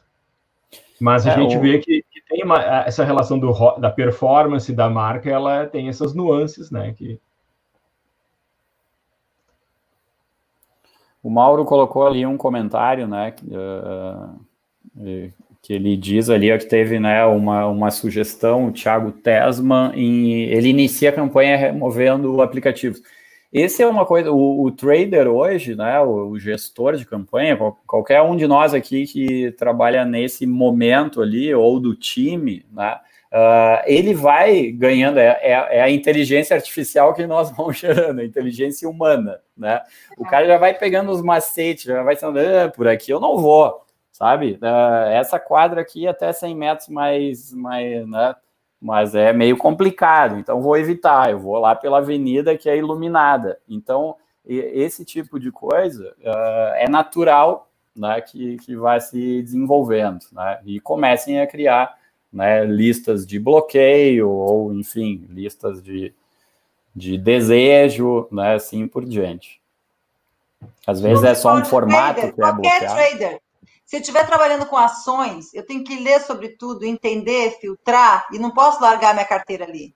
Então, assim, é muito parecido. É, é. Gente, as coisas mudam, tem muitas opções, eu preciso saber o que está acontecendo, eu preciso medir, eu preciso filtrar. Sim, é um trabalho de trader. É, a gente está num mundo de muita informação e precisa ser técnico, sim, precisa ler um pouquinho de Googlezinho aqui, precisa exigir, inclusive para poder você comparar. Você falar, ah, não, mas eu tenho um fulaninho que opera para mim. Legal, qual é o teu papo com ele? O que, que vocês conversam? O que, que ele te mostra? Né? É, você tem que pedir, você tem que exigir alguma coisa de quem trabalha com e para você. Porque senão, sem parâmetros, sem KPI, sem ir a fundo, também ninguém sabe o que você quer. Né? E não é a culpa de quem está operando, não. Você não contou o que, que exatamente você queria. O que... Então, é, é, é, é contínuo, né? É um trabalho para sempre. Tem que ter paixão, tem que gostar disso. E para quem vende, é a mesma coisa. Tem que estar tá limpando e arrumando seu inventário o tempo inteiro. O que funcionou hoje não vai funcionar amanhã. Mudou a política do Google, mudou a política do site X, agora a DSP X exige. Sim, é, é, a vida inteira vai ser assim. Se você não gosta, bom, vai ter que arrumar outra coisa para fazer, porque nesse nosso mundinho, olha, o que a gente já teve que reaprender, meu Deus do céu! Eu, eu lembro, vai, eu lembrei agora de uma e, clássica. E agora aqui. a segmentação contextual parece uma volta ao passado, assim, um dia da marmota. Assim, diria, né? Tá, né? Precisava é. ter sofrido tudo isso para voltar a 2005 de novo. Volta para o contexto Cook 2002 eu voltei. Eu estava é. lá eu já vendia banner em 2002 e isso era assim. A gente vendia, o pessoal não sabia nem o que era de serve. A gente pegava, botava hard code na página, o negócio era uma beleza. Não tinha nada, nem a de server tinha. Talvez voltemos aí, olha que safe. Você põe hard coded ali e conta no ponto da página quantas usuários viram. Mas aí, cara, acho que são as duas coisas, que é, tem que ser seguro, mas tem que ser escalável também. É. Porque botar o código na página não é nada escalável, né? Olha, eu vou até contar uma coisa. Em 2004, 2005, eu escutei pela primeira vez falar que existia uma coisa chamada programático, que é aquilo que a gente vendia no osso ali na mão ia ter uma automação. A gente falou, você não vai pegar. Todo mundo achava que era um absurdo, essa coisa não vai funcionar. Gente do céu, né? Olha onde estamos. E desde então foi, voltou, e enfiaram cara as capas de tecnologia em cima. E assim, eu não sou nem formada em publicidade, quem dirá em tecnologia, mas hoje a gente consegue conversar sobre uns cookiezinhos, né? Sobre como é que a gente faz uma audiência. E é isso, a gente se forma, a gente vai se formando em outros subdomínios, né? Da nossa formação inicial. E, e é isso, cada dia que passa a gente entende um pouquinho mais e deixa de é. entender todo o resto, porque não vale mais, né? Esse teu, tua fala anterior ali, eu lembrei no final do primeiro summit que a gente fez com o Pier, uh, lá, uhum. lá no Iberê, e aí estava terminando e uma pessoa do marketing pegou o microfone e fez assim, ó, né, depois de 10 apresentações, assim, de, de 10 é plataformas é diferentes, foi, foi assim, foi uma overdose muito legal de conteúdo, terminou e a moça pegou e disse assim, ó, puxa, né, que coisa mais complicada. Não tem um cara que pode resolver tudo isso para mim, né? E aí ficou aquela, tinha 10 no palco, o Pires assim, ó, não tem. Me desculpa, mas isso é trabalhoso, é que nem tu tá falando agora. Vai ter que gostar do negócio e vai ter que né, escovar muito bit, vai ter que conectar as coisas, é complicado mesmo. Eu acho que uh, é um pouquinho, né, né, um resumo meio triste, mas é isso, não tem uma medida que se possa fazer, que fazer, tô tranquilo agora, não tá, siga lá pelota. Mas tem uma parte tá boa, bom. Seco. Isso é business forever. Você quer saber o emprego vai continuar acontecendo? É você continuar se atualizando em mídia digital e sabendo e conhecendo. Nossa. Isso Nossa. só está acontecendo. Você vai é. mudando de meus amigos que vendiam mídia direta trabalham nas redes programáticas. Os que trabalham na rede programática foram parar nas DSP. As DSP, o cara foi parar. E assim estamos. Quem, foi, quem ficou sem emprego? Aquele que resolveu, que era muita informação, se não tinha quem resolvesse para ele. Né? Esse aí, infelizmente, está sem. O resto, isso quer emprego, quer, quer ser ativo, é isso aí. Eu recomendo fortemente. Muito Tem que se capacitar o tempo inteiro. E, e, muitas vezes a capacitação não é um curso, né? É uma hora e meia numa live com a Lu. É isso aí. Gente, até porque agora nem estou mais dando aula já, não estou nem dando conta mais. Agora é só papinho, porque não tem que fazer prova e corrigir.